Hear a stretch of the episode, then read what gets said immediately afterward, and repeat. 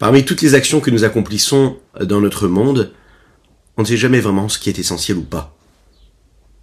Celui qui est à l'origine de toutes ces actions-là, qui initie et qui permettent les différentes rencontres, qui font naître ces circonstances, ces moments de vie, qui elles permettent aussi également de créer des situations.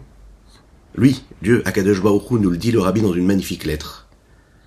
C'est lui qui sait ce qui va engendrer et ce qui doit être vécu à chaque moment, qui, en étant vivant à ce moment-là, créera, participera à l'élaboration et à la suite des événements.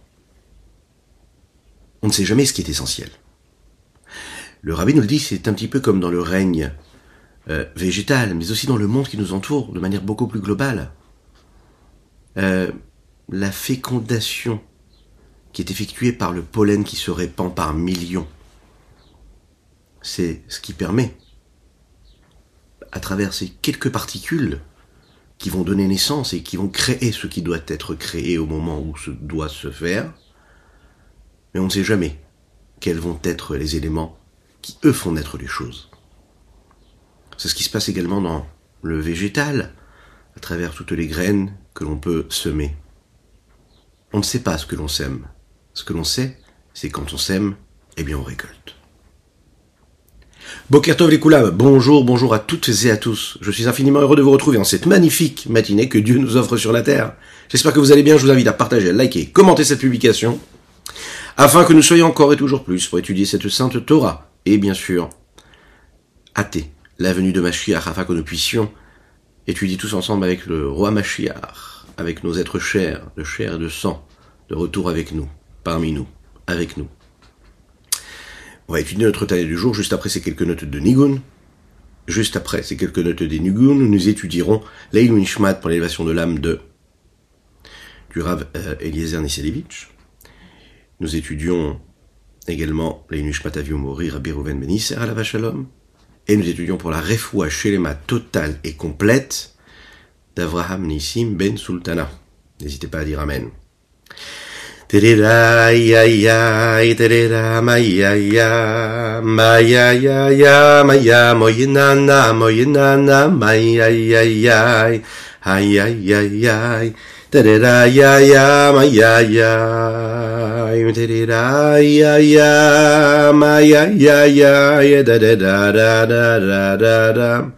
Oye na na, oye na na, ay ay ay, da da da, ay ay ay, ay ay ay, ay ay ay, da da da da, ay ay ay, da da da, da ay ay ay ay,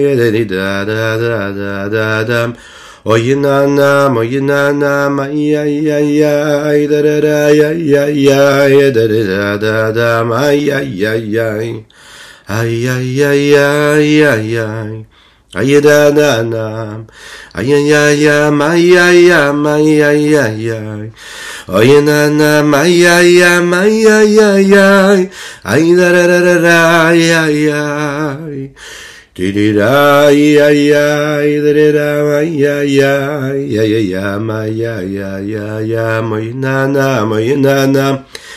ay ay ay ay ay ay Oye na na na. Nous sommes toujours dans ce quatrième chapitre du Sha'ar Vermuna et nous allons le conclure aujourd'hui. Nous étudions euh, donc le Tania qui correspond au Tania d'hier, mais également d'aujourd'hui, à savoir aujourd'hui le 15 Sivan, et donc nous faisons également le Tania qui correspond au 14 Sivan. 14 et 15 Sivan pour ceux qui suivent exactement euh, le Tania du jour, et Dieu vous en bénisse pour cela. Nous allons parler aujourd'hui de Gvura, de rigueur, de Tzimtzum, de contraction de voile. Nous avons parlé dans le cours précédent du Shem Havayé, Yud Ke Vavke, mais il faut les deux, comme le soleil qui a besoin de sa protection. Le Shem Havayé, le Shem Elohim, le soleil et puis toutes les protections qui nous protègent de la puissance du soleil. La même chose, le Shem Havayé, le Shem Yud Vavke, euh, ce qui représente euh, la vertu de bonté de Dieu, mais cette bonté-là, il faut la canaliser, il faut de la rigueur, il faut de la gvoura, il faut un cadre, il faut être rigoureux, il faut créer des limites. C'est la raison pour laquelle nous sommes dans ce monde-là, dans un monde qui lui est limité. Le Shem Havayé, lui, représente cette lumière infinie de Dieu. Quel est le nom de Dieu qui est représenté par le Shem Elohim? C'est l'inverse complètement du soleil, c'est l'inverse complètement du chesed, de la bonté. C'est l'inverse du nom de Yudke Vavke. La vertu de rigueur. Si la vertu de bonté et de grandeur est là pour représenter ce que nous appelons l'élargissement, le fait de répandre quelque chose, de diffuser, de s'éparpiller, de, de donner vers l'extérieur, de répandre autour de soi. Alors, le pendant de cela, c'est la vertu de rigueur de Gvura, qui, elle, va représenter la puissance, la force, le cadre, la limite, la contraction. Le fait de concentrer quelque chose et de ne pas tout donner, de retenir. Retenir ne veut pas dire puissance, au contraire, plus on retient, plus il y a de la puissance, plus il y a une puissance concentrée. Je le garde à l'intérieur et je ne laisse pas aller à l'extérieur. On l'imagine très bien, il suffit de regarder une main qui s'ouvre. Elle s'ouvre vers l'extérieur, par définition. Une main qui se referme, se referme vers l'intérieur. Faites-le chez vous à la maison. Si vous êtes en train de conduire, attendez d'être au feu. Ouvrez la main, et puis votre main s'ouvre vers l'autre, vers l'extérieur. C'est le récit de la bonté. On referme la main, on contracte, on garde vers soi. C'est là que vous c'est la rigueur. On concentre à l'intérieur. C'est le lien qu'il y a entre la vertu de Gevura et deux actions qui sont mises en mouvement lorsque Dieu se dévoile à travers le Tzimtzum et le Esther. On le dit en hébreu, on va l'expliquer tout de suite. Le Tzimtzum, c'est cette contraction, ce voile-là qui se crée, et le Esther, c'est le voile véritable. Contraction et voile. On se contracte, on se concentre, on se replie sur soi, pour pouvoir ensuite entrer dans un cadre. Lorsque la lumière est trop forte, trop puissante, elle ne peut pas être cadrée, et donc pas reçue, sinon elle brûle tout sur son passage. Donc on va la cadrer, on va l'adapter au monde dans lequel on va recevoir cette lumière-là. Donc d'un côté le Tzimtzum, et de l'autre côté aussi également le voile, le Esther. Le Tzimtzum, c'est, étant donné que la vertu de rigueur, elle concentre tout à l'intérieur, le but qu'elle aura, c'est de faire en sorte que tout ne sorte pas à l'extérieur. Elle contracte, elle coupe, elle sectionne, elle stoppe le plus possible toute l'influence qui vient du haut.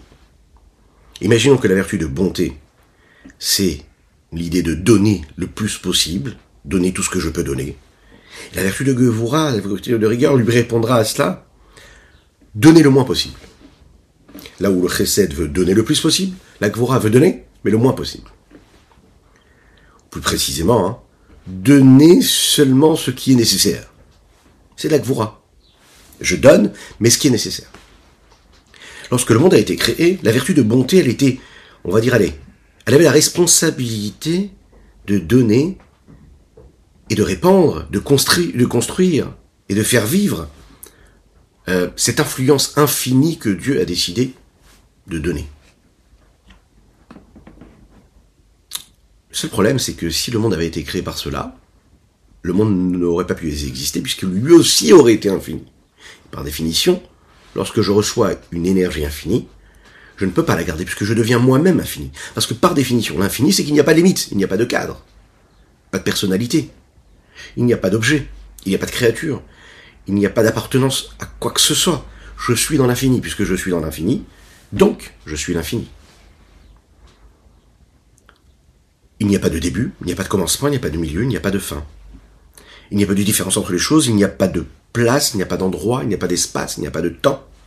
La vertu de Gvura de rigueur a eu cette responsabilité de prendre cette influence-là, ce flux de lumière et d'énergie qui nous a été donné par Dieu à travers le chesed, pour contracter tout cela, pour l'adapter, pour le limiter, que ce soit quantitativement ou qualitativement.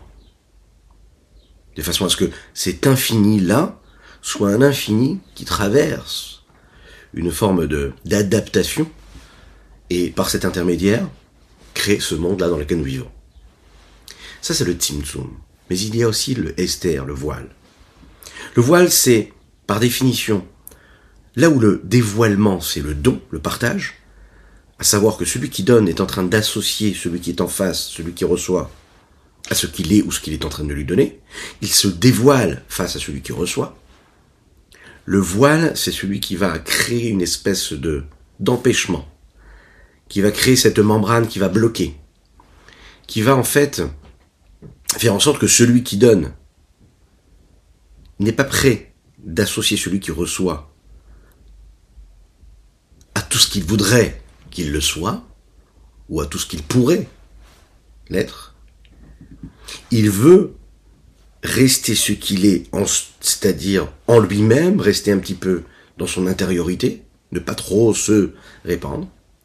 C'est un petit peu la différence qu'il y a, vous savez, entre la parole et le silence. La parole, elle dévoile, elle permet la communication, elle, nous permet de, dévoiler ce que nous avons hum, dans dans tout ce qui est le plus caché de nous, de notre être, de notre cerveau, de nos émotions, de notre cœur. Le fait d'associer l'autre à cela, c'est ce que nous appelons une, expression hein, de la vertu de bonté de chesed. Je suis dans le partage, c'est le chesed qui s'exprime.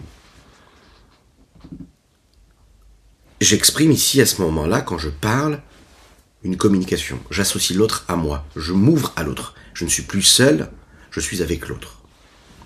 C'est du chesed. De l'autre côté, nous avons le silence. Le silence, lui, tait ce qu'il peut y avoir dans le cœur, même les cris les plus puissants. Eux restent tus dans le cœur et donc non partagés. Le silence a ceci de si particulier qu'il est solitaire qu'il est seul. Il ne permet pas le partage, la communication. C'est donc la exprime l'homme qui est beaucoup plus renfermé dans son intériorité. On peut dire aussi de manière globale, un homme de secret. C'est un homme en réalité qui est plus quelqu'un de rigoureux, qui est dans la rigueur. Un homme secret qu'on a du mal à analyser, à comprendre, à saisir, c'est un homme qui est dans ce silence-là là où celui qui parle et qui communique donne des informations sur ce qu'il est, sans le savoir parfois.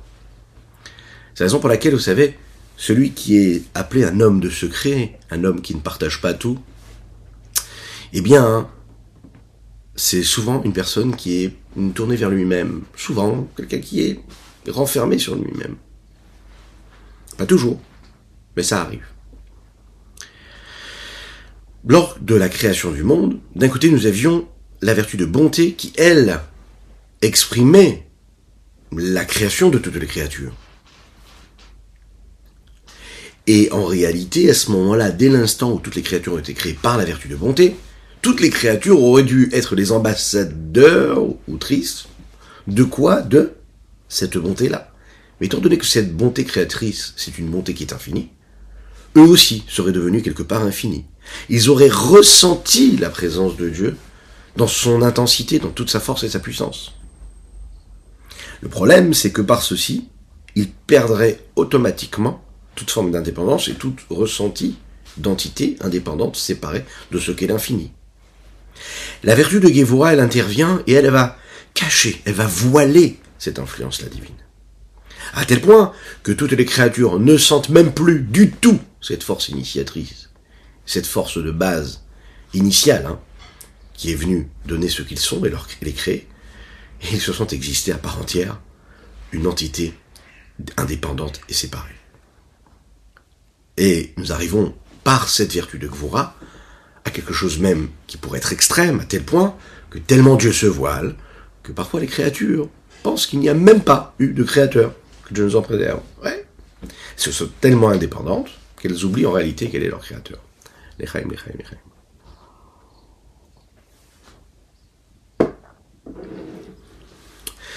La plus belle des, la plus belle des éducations que l'on peut donner à des enfants, ou des grands enfants d'ailleurs, c'est le souvenir, c'est que l'enfant en réalité, même s'il va respecter ses parents, il va respecter ses professeurs, c'est lui donner en réalité, tellement lui donner, qu'il va acquérir une forme d'indépendance, qu'il va se sentir exister, qu'il va prendre ses ailes pour s'envoler tout seul et grandir, se construire. On va lui donner tellement, tellement on va lui donner avec ce chesed là mais à travers la gvoura qu'on va y ajouter, à travers la rigueur qu'on va y ajouter, on va lui donner la possibilité aussi, à un moment, bah, de prendre son indépendance. Il va oublier, quelque part, qu'est-ce qui a poussé et qui a fait ce qu'il va devenir. Mais, à ce moment-là où il pourrait l'oublier, qu'il est sur le seuil, et qu'il est sur ce fil-là, entre oublier complètement d'où il vient et devenir lui-même quelque chose, eh bien c'est là la plus grande des richesses. D'un côté, devenir, et de l'autre côté, être, à travers et grâce à tout ce qu'on lui a donné avant. Le nom de Elohim donc est là pour représenter cette vertu de rigueur. Parmi tous les noms d'Akadosh il y a ce nom-là, et on va le voir, il y a des conséquences à cela et des raisons à cela. Vous savez que le mot Elohim est constitué de cinq lettres. Cela veut dire qu'en fait, on peut prendre des cinq lettres du nom de Elohim et de les ordonner de façon à ce qu'il y ait 120 possibilités différentes. On l'a déjà étudié ensemble, ce principe-là, qui est noté dans le Sefer Yetzira, que deux lettres permettent, en réalité, de créer deux mots. Prenons le premier mot, Av, Ba, hein, c'est l'exemple type. En hébreu, Aleph et Bet, Av, qui veut dire le père. On les inverse, on a déjà deux mots, Bet, Aleph, Ba. Ba, il est venu. D'accord? Il est dit comme ça dans ces textes-là que le calcul évolue. Lorsque nous avons trois lettres, eh bien on multiplie par deux. Nous avons donc là six mots. Lorsqu'ensuite nous avons quatre lettres, on le multiplie par six, et là nous avons combien? 24 mots. Si on évolue encore, nous arrivons ensuite, à ces 24 mots. Ces 24 mots, vous savez, c'est euh, l'association que l'on peut faire hum, des quatre lettres du nom de Havaye Yud Ke Vav Ke. C'est la raison pour laquelle nous arrivons à ce chiffre-là. Ensuite, si on prend par exemple ces 24 euh, mots-là. Et on les fait correspondre aux 24 heures de la journée, nous avons donc en réalité 5 lettres, par exemple, quand on rajoute le cinquième, et là on a eu 24 avec Yudkevavke, là on aura Shem Elohim avec 5, et avec ces 5 là, si on les multiplie, on arrive à un chiffre assez rond, qui est de 120. Avec 5 lettres, nous avons donc créé 120 possibilités, 120 mots. D'ailleurs, c'est une allusion, au texte nous le disent ici, aux 120, 120 années, et plus même, qui sont les, années de vie que l'on souhaite à un homme qu'il en fasse le plus possible pendant ces 120 années. Mais c'est quand même ces 120 années-là euh, qui sont une forme de limite. Mais dans cette limite-là, il y a l'infini qui va s'y habiller. Elohim, si on regarde maintenant l'explication euh, du mot Elohim, c'est un langage de force et de puissance.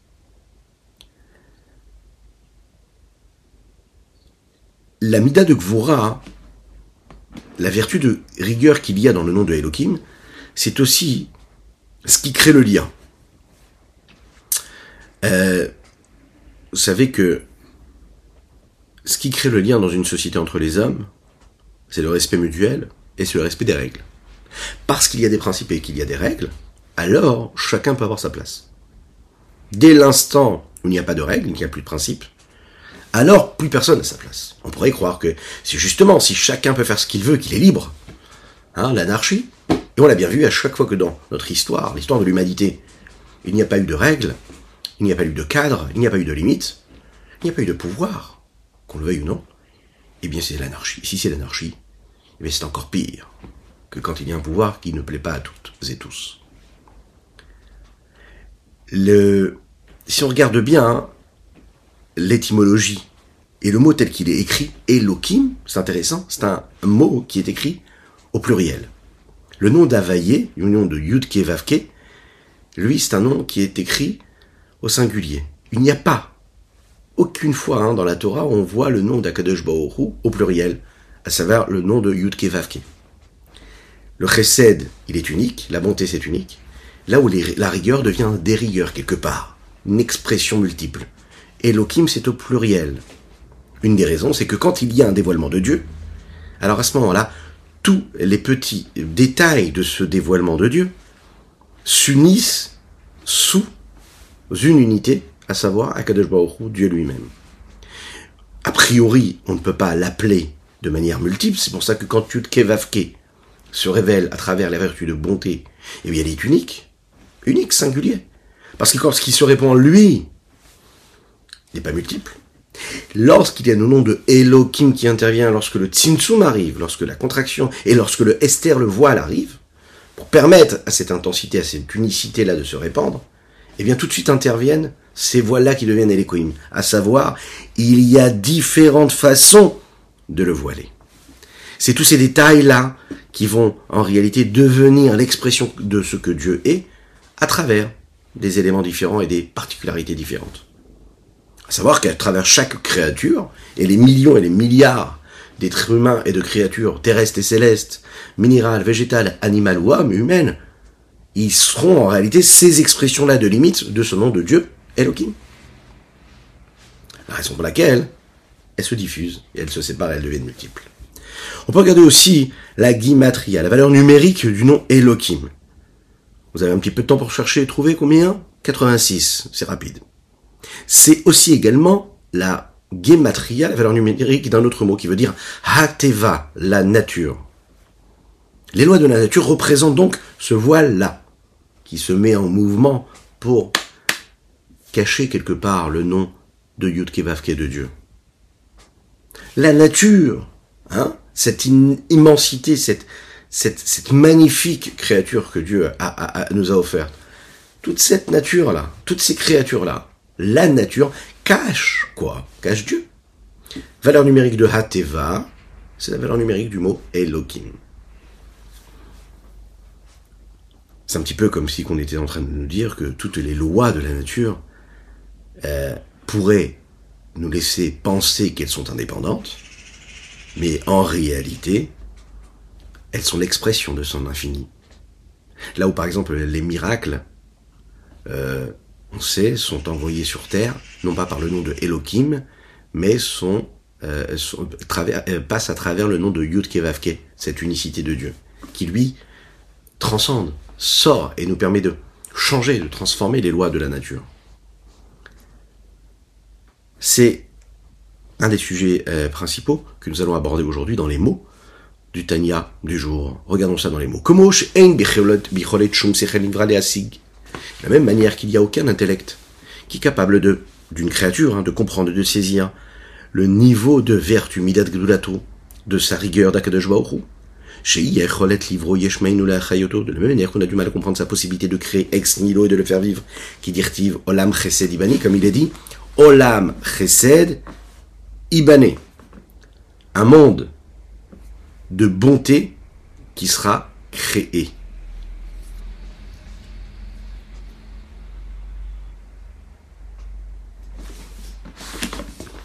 petit instant. Je fasse pas d'erreur.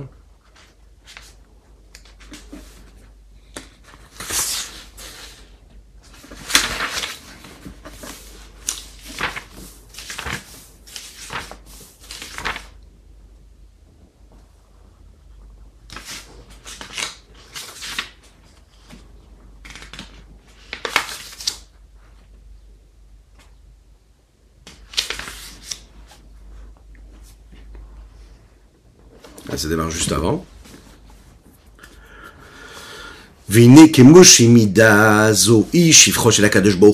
Hein, donc on prend un petit peu plus haut pour ceux qui suivent dans les textes. Excusez-moi pour ce petit... Euh, voilà. On y va. De la même manière que cette vertu-là, ça fait partie du louange d'Akadosh lui-même. Il n'y a aucune euh, créature qui a la possibilité de comprendre et de créer ex nihilo, de faire vivre quelque chose. Et cette vertu-là aussi, elle dépasse euh, toutes les capacités intellectuelles que peuvent avoir toutes les créatures et leur capacité de compréhension.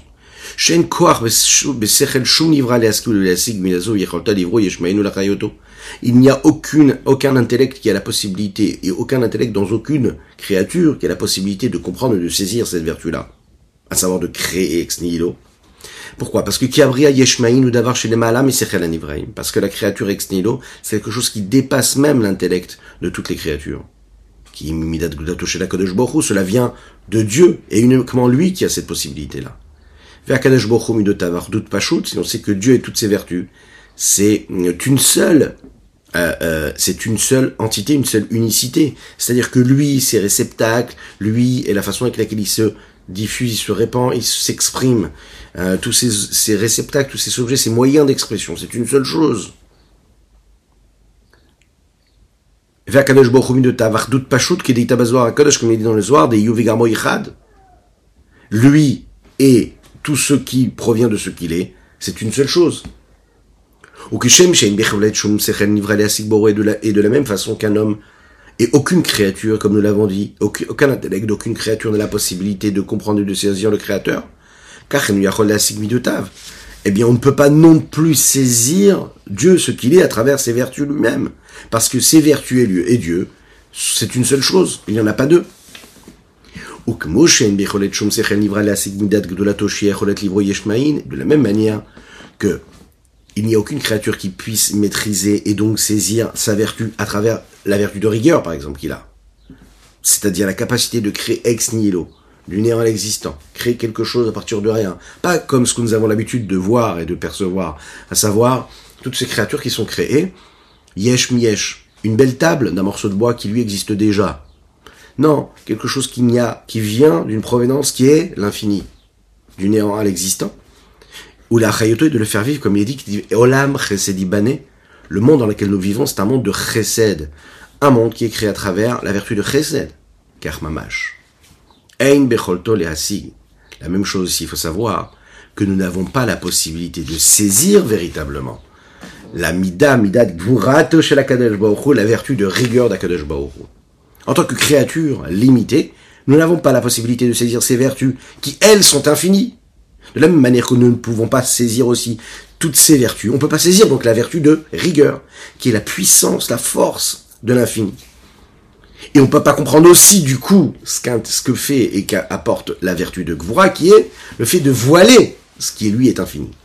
Donc, de la même manière que je ne peux pas saisir ce qui est infini, je ne peux pas saisir aussi et comprendre ce qui cache et qui voile cet infini-là. C'est pas parce que la vertu de Gvura, elle, elle est là pour me permettre de recevoir la bonté, que pour autant je serais en mesure de la maîtriser, de la saisir. Non. Je ne peux l'appréhender parce que par définition c'est une vertu de Dieu, et si c'est une vertu de Dieu, eh bien ça reste de l'infini.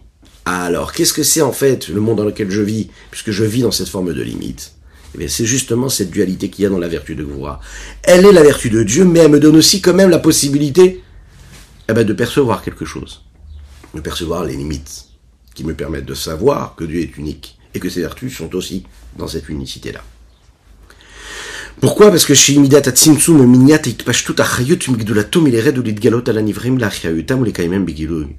La grandeur, la puissance, la... Oui, on peut dire comme ça, la grandeur et la force et la puissance. Ce sont deux formes existantes qui sont infinies et qui se tiennent l'une contre l'autre. La grandeur, par exemple, c'est le fait d'être capable de donner, comme on l'a dit, donner à l'infini. Face à cela, nous avons celle qui va limiter cela. La grandeur est infinie, et parce que par définition, puisqu'elle est, grande, est grande, on ne peut pas la limiter. Parce que si je la limite quelque part et que c'est très très très très grand, même si c'est infiniment grand, à mes yeux, dès l'instant où c'est infini, c'est qu'il n'y a pas de limite. Donc je ne peux pas dire que c'est grand à tel niveau ou à tel niveau.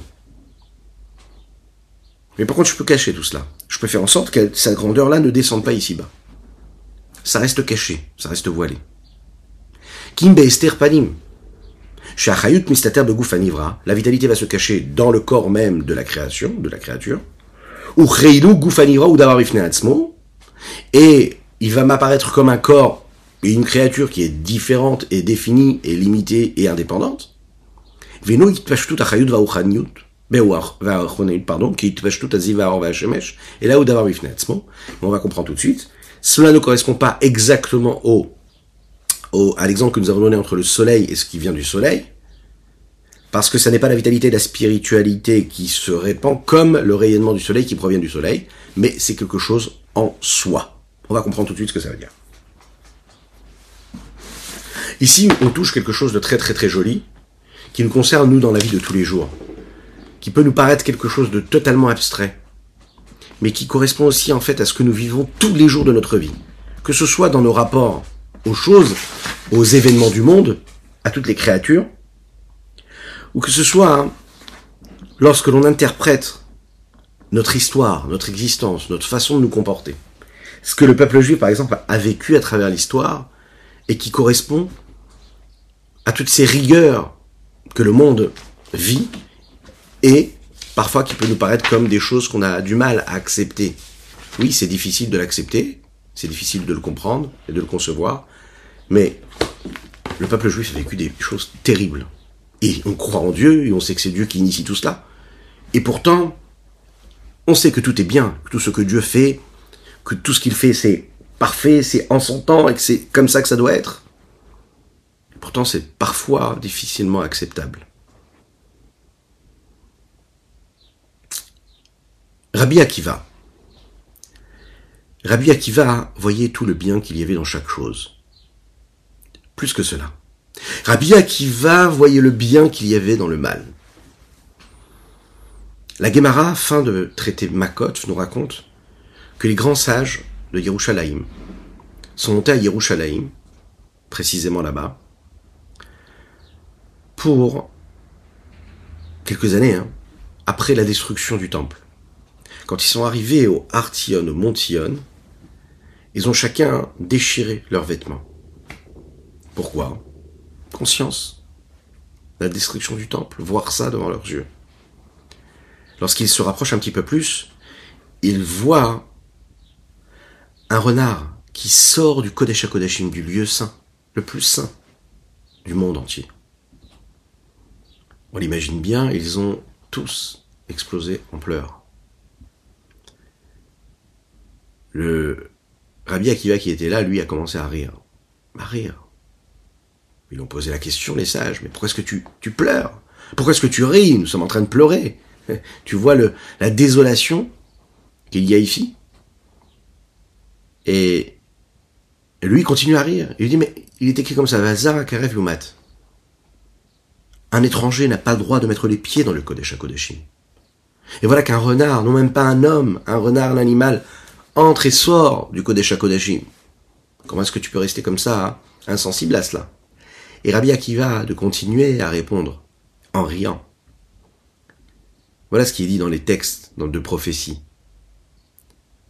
Il est dit que quand la délivrance arrivera, Zkenim ou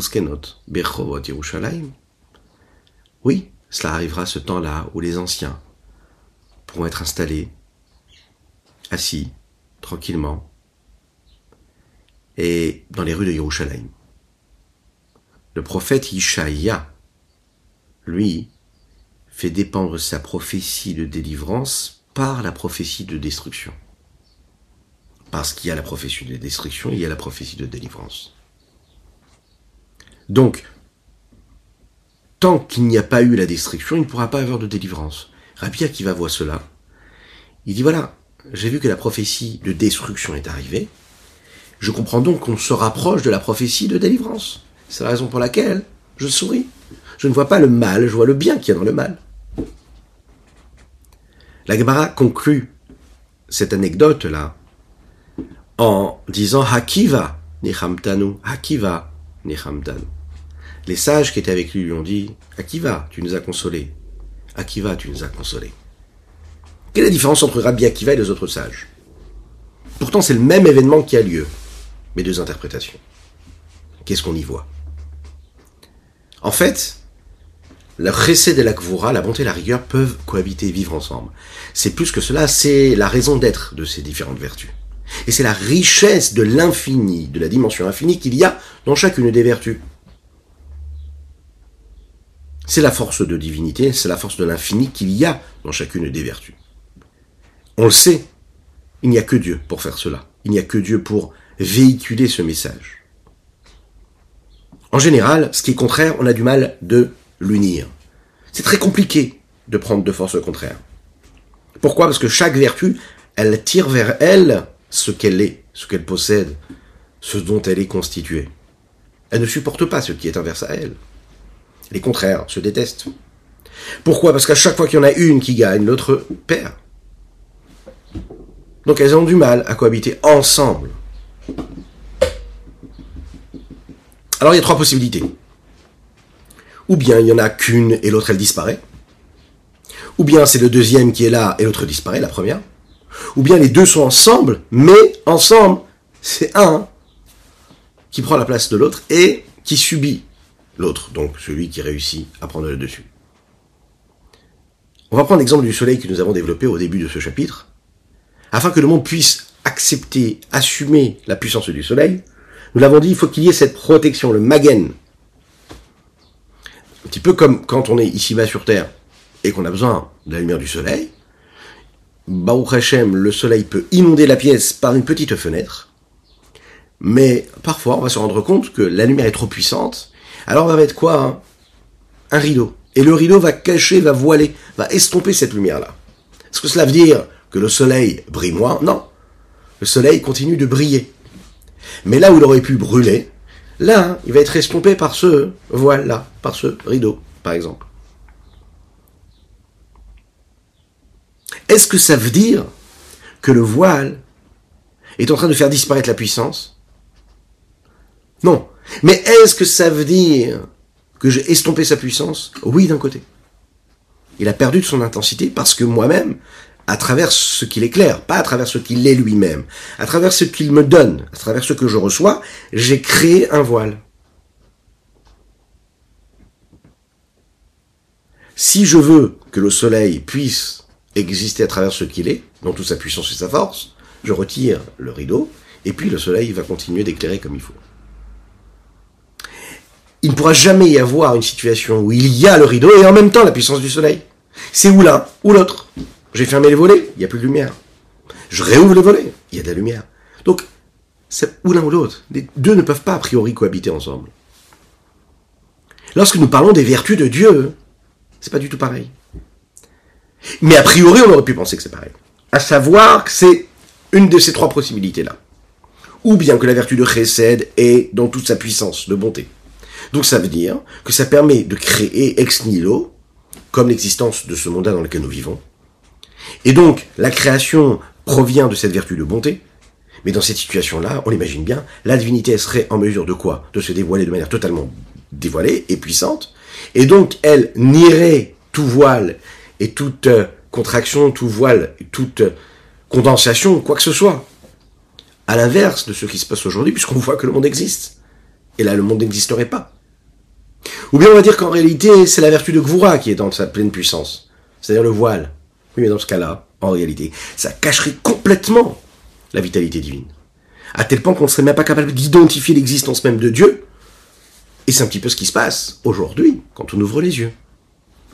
Le problème, c'est que dans ces situations-là, la création, la créature, elle, elle ne pourrait pas bouger, elle ne pourrait pas évoluer. Parce que cette situation-là, elle empêche une forme d'indépendance aussi quelque part, parce qu'elle est complètement terrassée, écrasée par la force de lumière. On sait que la création, elle vient de quoi? De la vertu de bonté. Elle vient pas de la vertu de rigueur. Et si la vertu de rigueur, elle cache toute la lumière qui provient du recette de la bonté, ça veut dire qu'en réalité, la lumière ne peut plus rien produire quelque part. Si j'ai trop bloqué, donc il n'y a plus de lumière. Donc où il y a trop de lumière, où j'ai trop estompé la lumière, et il n'y a plus de lumière. Mais s'il n'y a plus de lumière, donc je ne profite pas. Je suis dans la pièce, j'ai fermé les volets, mais il n'y a plus de lumière. Donc, est-ce que ça me sert à quelque chose de savoir qu'il y a de la lumière derrière le volet? Non, pas du tout. Alors le soleil, et le soleil dans sa pleine puissance, j'ai fermé le volet, j'ai pas laissé la lumière entrer en moi. Ah, je sais que ça existe. Oui, mais il faut que tu vives cette lumière-là. Faut que tu puisses l'adapter à ta vie. Tu peux être conscient du plus grand des bonheurs. Tu peux être capable, avoir toutes les plus grandes des capacités. Tu as les plus grands potentiels, les plus grandes énergies en toi ce que chacune et chacun nous avons entre, parenthèses. Hein. Le fait de le savoir, ça ne veut pas dire que j'agis en fonction. Je peux être conscient de plein plein plein de choses, mais tant que je ne suis pas dans la matérialisation, tant que je ne mets pas en mouvement, j'extériorise pas, je j'encadre pas, je ne cadre pas, je ne donne pas des vêtements et des objets, des outils, je ne crée pas d'intermédiaire, et je ne crée pas d'outils qui permettent l'expression de ces capacités-là, je n'ai rien fait. La lumière est là, mais j'ai laissé les stores fermés, les volets fermés. J'en profite pas. La Midata Chesed, elle a besoin de la Midata Gvura. Mais la Midata Gvura, si elle est là dans sa pleine puissance, il n'y a plus de Chesed. Donc le monde ne peut pas exister quelque part aussi. Parce qu'il a complètement caché la lumière. Troisième possibilité. La troisième possibilité, c'est qu'en réalité, chaque vertu est ce qu'elle est, mais pas dans sa pleine puissance. Le voile n'est pas total. Il n'y a pas d'opacité. Il permet de voir la source divine qu'il y a dans quelque chose, dans chaque chose.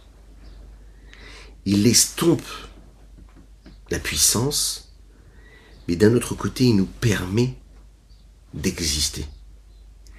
Il estompe la puissance, il y a quand même cette lumière-là qui permet à l'énergie d'être ce qu'elle est, et qui permet à cette énergie-là de permettre toute créature d'être ce qu'elle est, selon des codes, selon un espace, selon un temps particulier.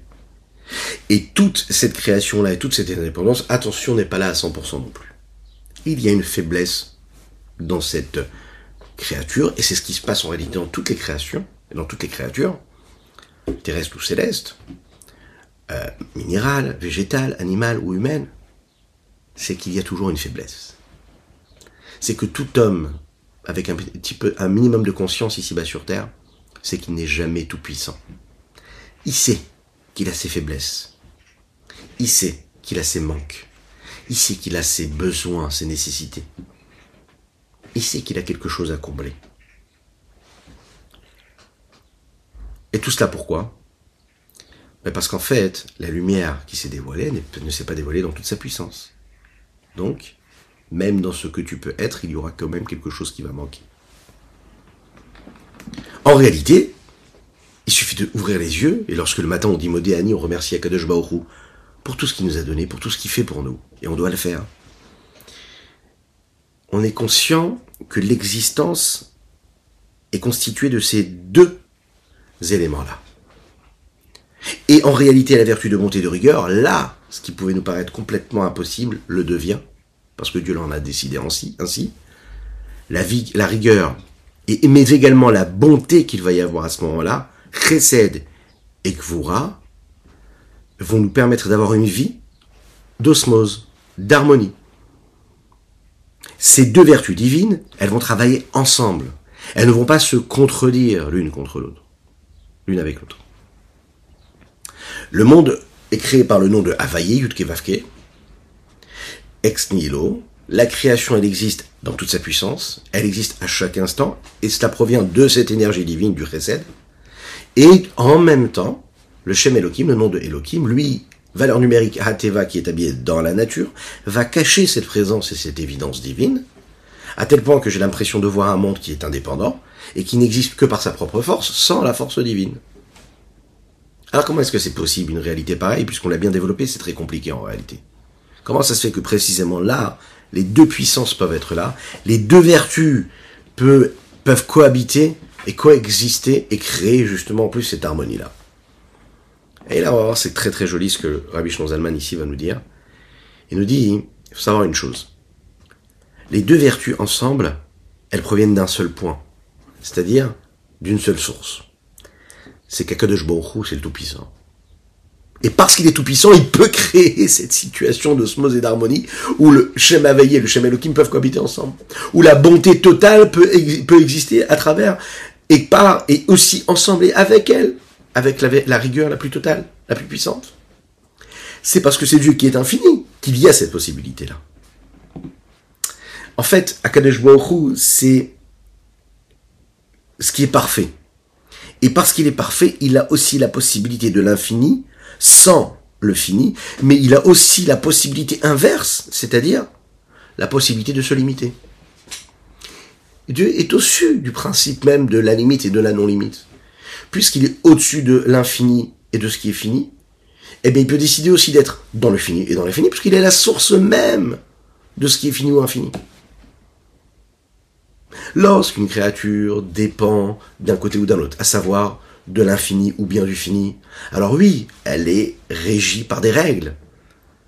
Mais si on parle du créateur qui lui est avant même la notion d'infini, et même avant la notion de fini par définition, eh bien là, lui, il a la possibilité d'être à travers cela et à travers cela. Mais ça, il n'y a que Dieu. Les capacités humaines ne sont pas du tout les capacités de l'homme. Chez l'homme, pour chaque chose, il y a un prix. Ça veut dire que tu payes tout. Et il y a quelque chose de bien, eh bien, il y a le pendant de ce que tu as de bien. Il va y avoir des choses à payer. Il n'y a rien qui se fait comme ça. Tu as besoin d'agir, tu as besoin de faire quelque chose, ça va te demander des efforts. Tu vas devoir consacrer. Tu vas devoir donner quelque chose. De l'énergie, du temps, des émotions, de la réflexion. Ça t'a coûté quelque chose. Ça n'existe pas. Aussi, Chaque deux jours, il n'y a pas besoin de ça. Euh, par exemple, c'est un exemple banal qui peut être euh, la différence qu'il y a entre une voiture et une moto, un scooter. Pour ceux qui habitent Paris ou même en Eretz Israël, hein, dans les grandes capitales, aujourd'hui c'est très compliqué hein, d'aller d'un endroit à un autre. Ça prend beaucoup de temps, beaucoup d'énergie. Alors, il y a celui qui va prendre le scooter. Il va dire ça va me permettre d'aller loin. Mais quand il va prendre le scooter, il n'aura pas la possibilité d'avoir du monde avec lui. Deuxièmement, il y a aussi des points négatifs. Il ne sera pas protégé comme il peut l'être dans une voiture. Il n'aura pas tous les avantages qu'il pourrait avoir dans une voiture. Lorsqu'il est dans une voiture, il peut prendre du monde avec lui. Il est beaucoup plus protégé. Il n'aura jamais aussi chaud euh, euh, qu'il y a à l'extérieur de, de, de, de, son habitacle, parce que quand il est dans une voiture, il est protégé, il peut mettre la climatisation. Il y a aussi le côté positif des choses. C'est que quand on est en scooter à moto, eh bien, on peut se faufiler un petit peu partout. Mais pas en voiture. Donc, le positif, tu le payes. Du côté négatif aussi. Tu as peut-être la possibilité de faire ça, mais tu ne peux pas faire ça. Celui qui décide, qui dit non, non, moi je veux être dans un scooter et avoir tous les, bienfaits euh, du scooter, mais aussi, mais, sans les inconvénients. Là, il y a un problème, ça n'existe pas. En tout cas, c'est impossible. Dans les règles de la nature, si tu, tu veux pouvoir te faufiler entre les voitures, tu ne peux pas euh, avoir des gens autour de toi et avoir des valises avec toi dans ton coffre. Donc ça veut dire que les limites du temps et de l'espace nous imposent des lois. Les lois de la nature. Si on dit à une personne, et on voit une personne qui est assez grande, physiquement, alors c'est magnifique, elle est grande, mais ça veut dire qu'elle ne pourra pas rentrer dans un endroit qui est petit.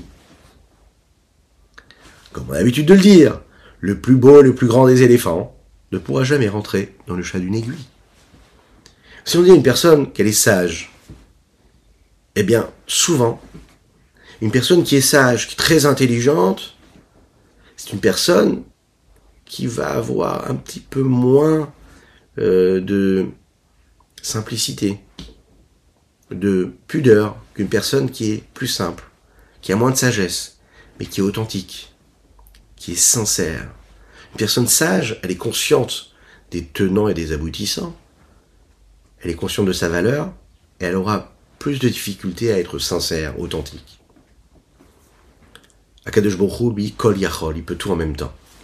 Akadosh Baruch lui, c'est l'impossible dans le possible, c'est le possible de l'impossible, c'est le fini dans l'infini, c'est l'illimité dans le limité, c'est le limité dans l'illimité. Ça, c'est Akadosh Baruch Dans notre cas, nous, on voit bien ici que la vertu de rigueur, la vertu de bonté, cohabitent ensemble. Parce qu'elles sont les vertus de Dieu, donc, elles ont un infini même en elles. C'est-à-dire qu'elles sont ce qu'elles sont sans l'être ce qu'elles sont, c'est-à-dire l'infini qui vient dans ce qu'elles sont. Ça, c'est autre chose que la possibilité de l'homme.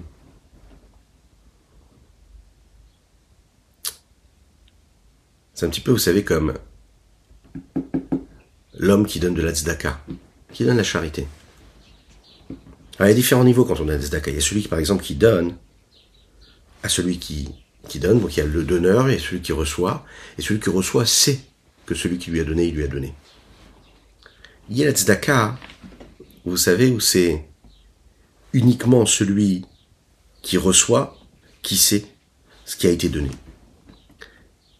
Et il y a la tzedaka en réalité où c'est seulement celui qui donne qui sait celui qui reçoit. Celui qui reçoit ne sait pas d'où vient ce qu'il est en train de recevoir.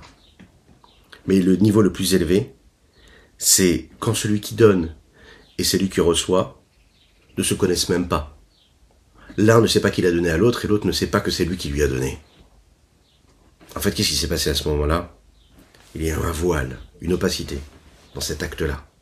Mais la plus grande des richesses, c'est lorsqu'il y a justement ce voile. L'harmonie a été créée, le partage s'est fait, et pourtant, personne ne le sait, ni l'un ni l'autre. Et ça peut arriver. J'ai mis dans une enveloppe, et puis cette enveloppe est arrivée chez celui qui devait recevoir. Lui ne sait pas que ça vient de moi, et moi, c'est pas moi qui sais. sais je, ne sais pas à qui cela va être donné. Pourtant, l'action va être créée, l'union va être créée, mais il y aura un voile. Ça, le rabbi Zalman va nous dire ici, en en gvurotav. Ça, précisément, ces rigueurs-là, c'est les vertus d'Akadosh Ce sont elles, ces vertus-là, qui permettent la richesse d'Akadosh la richesse de Dieu. Et nous allons tout de suite euh, conclure, hein, encore quelques minutes, pour euh, vraiment arriver au bout de ce sujet-là. En en gvurotav.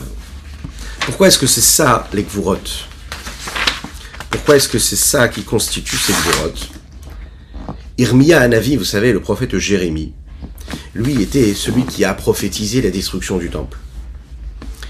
Il a vécu pendant cette période-là de destruction du premier temple. Et lorsqu'il a vu les Babyloniens qui rentraient dans le Beth Amikdash et qui faisaient tout ce qu'ils voulaient faire, et on l'imagine, pas du tout ce qu'on devrait faire dans le Beth Amikdash, il a décidé, de, quand il parlait de Dieu, de retirer un mot dans l'appellation et la définition de Dieu. Au lieu de dire Akel Agadol Agibor Vehanora, il a retiré le, mot Hanora. Vous savez ce que nous disons dans la Tefila de la Hamida? Akel, le grand, à Dieu, Agadol Agibor, le grand, le fort, le puissant, Vehanora, le redoutable. Il a retiré le redoutable. Pourquoi? Il s'est dit, mais il y a des étrangers, les Babyloniens qui rentrent dans le Beth Amikdash, qui est détruit. Comment est-ce que je peux parler ici de la redoutabilité de Dieu? Donc il a retiré le mot redoutable. Par la suite, le prophète Daniel, qui va vivre 70 années de l'exil babylonienne, et il va voir toutes les difficultés que Nebuchadnezzar va faire endurer au peuple juif en Babylone. Puisqu'il en est ainsi, il a décidé de retirer un mot de sa fila de sa prière. Il a décidé de retirer le mot Agibor. Pourquoi? Il dit, non seulement ils sont rentrés dans le Beth qui est détruit, en plus de ça, ils font souffrir tout le peuple juif. Ils les font souffrir. Elles sont où les gvurot, les rigueurs, les puissances de Dieu? Il n'y a pas de puissance, donc il a retiré. Et il a dit tout simplement, Akel Agadol Ve'anora. Il faut savoir qu'en réalité, pendant quasiment mille ans, depuis le moment où Moshe Rabbeinu jusqu'au première, la première destruction, la destruction du premier temple, les bénis se sont habitués, en fait, à voir le dévoilement de Dieu, ici-bas sur terre, à travers le Beth Amikdash. Ils se sont habitués à rencontrer la présence et l'évidence de Dieu ici-bas sur terre de manière dévoilée par l'intermédiaire de l'expression de cette puissance-là de Dieu. Ils ont vu comment est-ce que Dieu donnait au peuple juif. Ils ont vu comment le peuple juif, à travers ses guerres, gagnait, avait la puissance, avait la force. Ils sentaient la présence de Dieu avec eux. Petit à petit, les choses vont changer. Les ennemis du peuple juif vont rentrer dans le Beth Amikdash. Ils vont le rendre impur. Ils vont le détruire. Les bénis Israël, les enfants d'Akadosh Baruch sont pris en captivité. Ils n'ont plus de père. Il n'y a plus personne qui se soucie d'eux. Ils vivent les difficultés. Et là, le prophète Yirmiyahu et le prophète Daniel, qui pendant ces moments-là précis de voile, où ils n'ont pas la possibilité de rencontrer la présence et l'évidence même de Dieu, ils posent la question à Dieu, ils disent, mais elle est où ta redoutabilité? Elle est où ta puissance? C'est la raison pour laquelle ils s'arrêtent de dire à quel Agadol Ve'anora, les Chachamim expliquent que Irmia et Daniel, eux, savaient bien sûr qu'Akadosh c'était vrai. Bien sûr qu'ils n'allaient pas dire mais il n'y a pas Dieu. Donc ils continuaient à dire Dieu. Mais ils ne pouvaient parler des, forces de Dieu qui se révélaient uniquement ici-bas sur terre. À savoir, la grandeur de Dieu, Dieu lui-même. Mais pas la grandeur de Dieu à travers ce qu'il était, ce qu'il faisait, ce qu'il était capable de percevoir dans la réalité de tous les, jours. Et viennent après cela hein, les Hadjik Knesset Agdola. Ces grands personnages, des grands sages de la grande assemblée que nous appelions, qui sont les maîtres qui vont euh, précéder hum, les maîtres de la Mishnah, du Talmud, etc. Et qui arrivent au début hum, de la période du Second Temple. Eux vont ramener l'expression initiale qui est Hakel Agadol Agibor Ve'anura. Et à la question qu'on aurait pu leur poser, mais où est passée La puissance, puis qu'on continue à subir l'exil du peuple juif? Elle est où la puissance Comme le prophète Daniel ou le prophète Hermia disait, elle est où la redoutabilité du peuple juif à ce moment-là? Eh bien, leur réponse, elle a été magnifique. Hen, hen, gvurotav. Ça, ce que vous voyez là, hein, cette rigueur-là de Dieu, c'est la puissance de Dieu. Là où le prophète Daniel et Hermia y voyaient un voile tellement grand qui était un manque de présence de Dieu, eux, les sages ont compris qu'en réalité, c'était Dieu lui-même qui s'exprimait à travers ces difficultés. Le renard qui rentre dans le Kodesh HaKodashim, dans le Saint des Saints, dans le Beth c'est l'expression de Dieu. C'est pour ça que Rabbi Akiva sourit. Le mal, ici-bas sur terre, c'est Dieu. Sa redoutabilité, elle s'exprime justement, et sa puissance, elle s'exprime justement dans ce voile-là. Akadosh Baruch s'exprime parfois à travers ce chemin de voile. On ne peut pas comprendre, on ne saisit pas, mais c'est toujours Dieu. C'est sa puissance. C'est un petit peu comme, comme, s'il était en train de se taire. Oui, on ne comprend pas, on crie, mais qu'est-ce que, fais, que fais-tu? Où es-tu, Dieu? Mais Dieu se tait. Mais à travers ce silence-là, c'est l'expression de ce qu'il est. Il laisse, lui, ceux qui détestent le peuple juif, les ennemis du peuple juif, les détruire. Malheureusement, les faire souffrir, ça fait partie de son projet. Anche Knesset Agdola, les, tous ces grands personnages-là, et les sages de la grande assemblée, sont venus apporter quelque chose d'énorme, de, quelque chose de nouveau dans le peuple juif. Et ils ont apporté un élément très important. Dieu ne régit pas son monde uniquement par le chesed, par la bonté. Dieu s'exprime également à travers la gvoura, à travers la rigueur. Pas seulement, Dieu ne s'exprime pas seulement par l'intermédiaire du dévoilement, mais il s'exprime aussi à travers le voile. On a l'habitude de voir, et on s'est habitué à voir Akadosh Baruch précisément dans des moments de dévoilement, par exemple, dans des moments où on a de Ashgacha Pratit, on voit cette providence divine, c'est-à-dire cette surveillance particulière précise, comment est-ce que Dieu il fait les choses. C'est clair, j'ai vu Dieu devant moi, il m'a amené là, je me suis retrouvé à faire ça, j'ai rencontré telle ou telle personne, etc. Et j'ai pu faire ça, et grâce à ci, je vois la présence, je vois la main de Dieu. C'est dévoilé. Oui. Il y a aussi ces grands miracles qu'on est capable de voir, de percevoir. Et là, on voit Dieu. On voit quand un homme il est capable de s'élever spirituellement dans sa vie, à un moment, il sent qu'il s'élève, il sent qu'il prend de la hauteur, qu'il se détache des limites du monde et de la matière. Il y a ces moments où l'homme est capable de s'extraire de ses dépendances humaines, corporelles, physiques, sentimentales, intellectuelles. Il réussit à se détacher de ses limites, à prendre de la hauteur. Il voit qu'il y a quelque chose de fort, de puissant, d'infini. Il touche à cet infini-là. Et il y a malheureusement ces moments de voile que Dieu nous en préserve. Les difficultés, les souffrances, les difficultés qu'un homme il a dans sa vie, la perte des proches, les épreuves qu'un homme peut vivre, les choses qu'on ne peut pas comprendre, des moments de révolte. Et l'homme dit, mais où es-tu? Où es-tu? Comme le prophète Daniel, le prophète Irmia, qui disent, mais il est où Akadosh Baruch Et là, nos sages nous disent, la réponse à donner à cela, c'est Dieu. Tes difficultés, c'est Dieu. Dieu, il se dévoile, et lui, il apparaît aussi à travers son voile. Également à travers la vertu de rigueur, mais aussi à travers la vertu de bonté.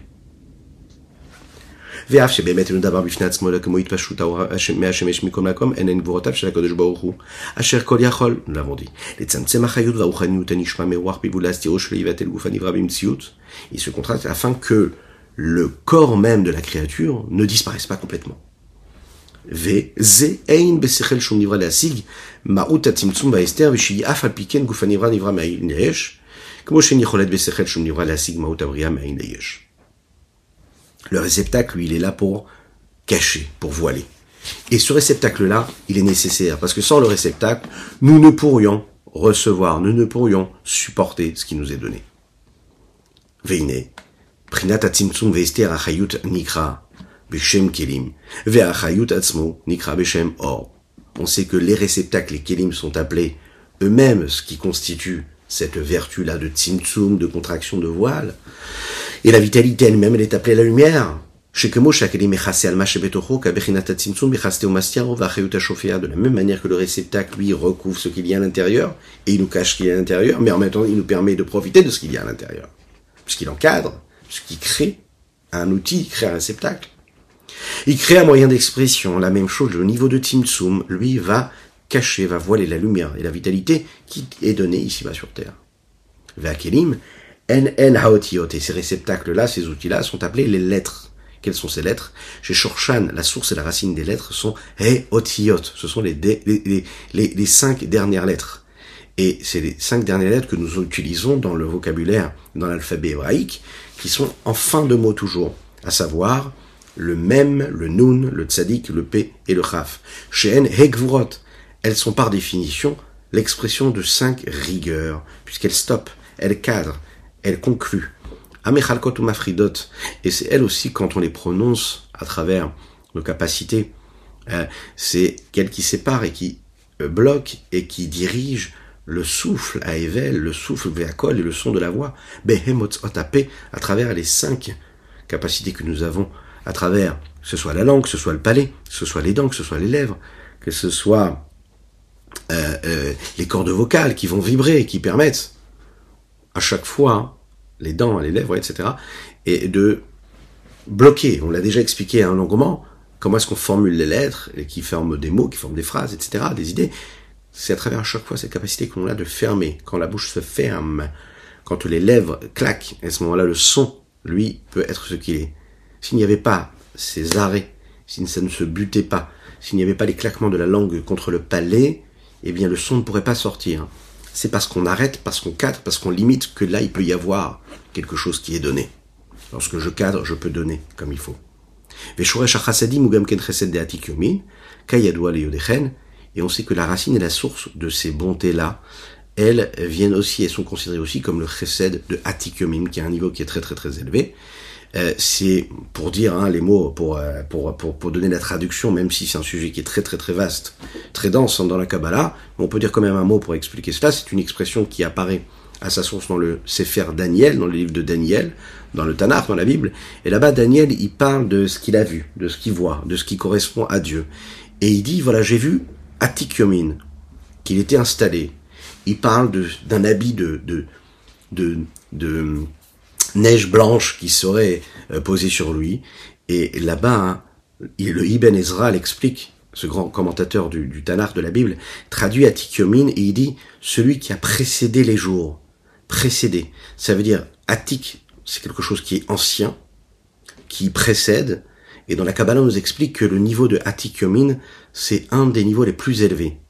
Yomim, ça fait partie de Yamim, ce sont les sept vertu supérieure, suprême, qui elle représente les sept jours de la création. C'est le niveau qui a précédé les jours qui, eux, sont un niveau de Keter, de couronne. Et en elle, dans ce niveau-là, il y a une partie qui est très profonde, qui est très élevée, dans le Keter là, à l'inverse de Harich Anpin, qui est lui le niveau extérieur de cette couronne-là, extérieur dans le sens où c'est ce qui va toucher l'extériorité, sa superficialité entre guillemets de cette couronne-là.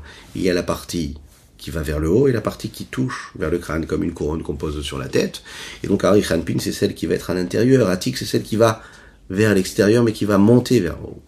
Une est appelée intérieur ou extérieur, une qui va plus vers l'intérieur, une qui va plus vers le haut. Quand nous parlons ici de ce niveau-là qui a précédé les jours, l'idée c'est de dire qu'elle est tellement élevée qu'elle est séparée même des sept vertus supérieures, qui sont aussi également la représentation des sept jours de la création, qui elle constitue ce qui est en bas. Maintenant, il faut comprendre aussi, et on va conclure avec ça, ces vertus supérieures-là, elles proviennent de quelque chose dans leur source, de ces atikyomines, mais au niveau le plus élevé, elles ne se séparent pas l'une de l'autre. On parle ici d'une seule unicité, puisqu'on parle d'un niveau d'infini quelque part. Le Tzimtzum, cette contraction qui vient de cette vertu de Gvura, lui va venir en réalité de cette source-là de Gvura, qui est la Gvura suprême, qui est dans Atik Yomin. Mais aussi le dévoilement qui provient de la vertu de Chesed, qui lui a trouve sa racine dans le Chesed de Atik Yomin. Et puisque dans leur source, ces différentes vertus viennent de Yomin, et que dans Yomin, ces deux vertus-là sont une seule unicité, c'est la raison pour laquelle le nom de Havayé Yud qui représente le Chesed, le nom de Elohim qui représente la nature, qui représente les limites, peuvent s'unir et créer et travailler ensemble et faire en sorte que la lumière et le réceptacle peuvent vivre ensemble et que l'un ne cache pas l'autre parce que leur source, elle est unique. C'est Atik, Yomin. Je vous souhaite plein de bonnes choses, que Dieu vous bénisse et qu'il vous protège, qu'il inonde l'existence de chacune et chacun, de sa bonté, de sa grâce et de sa miséricorde, dans tous les domaines, hein, matériels et spirituels, qui nous envoie le Mashiach très rapidement.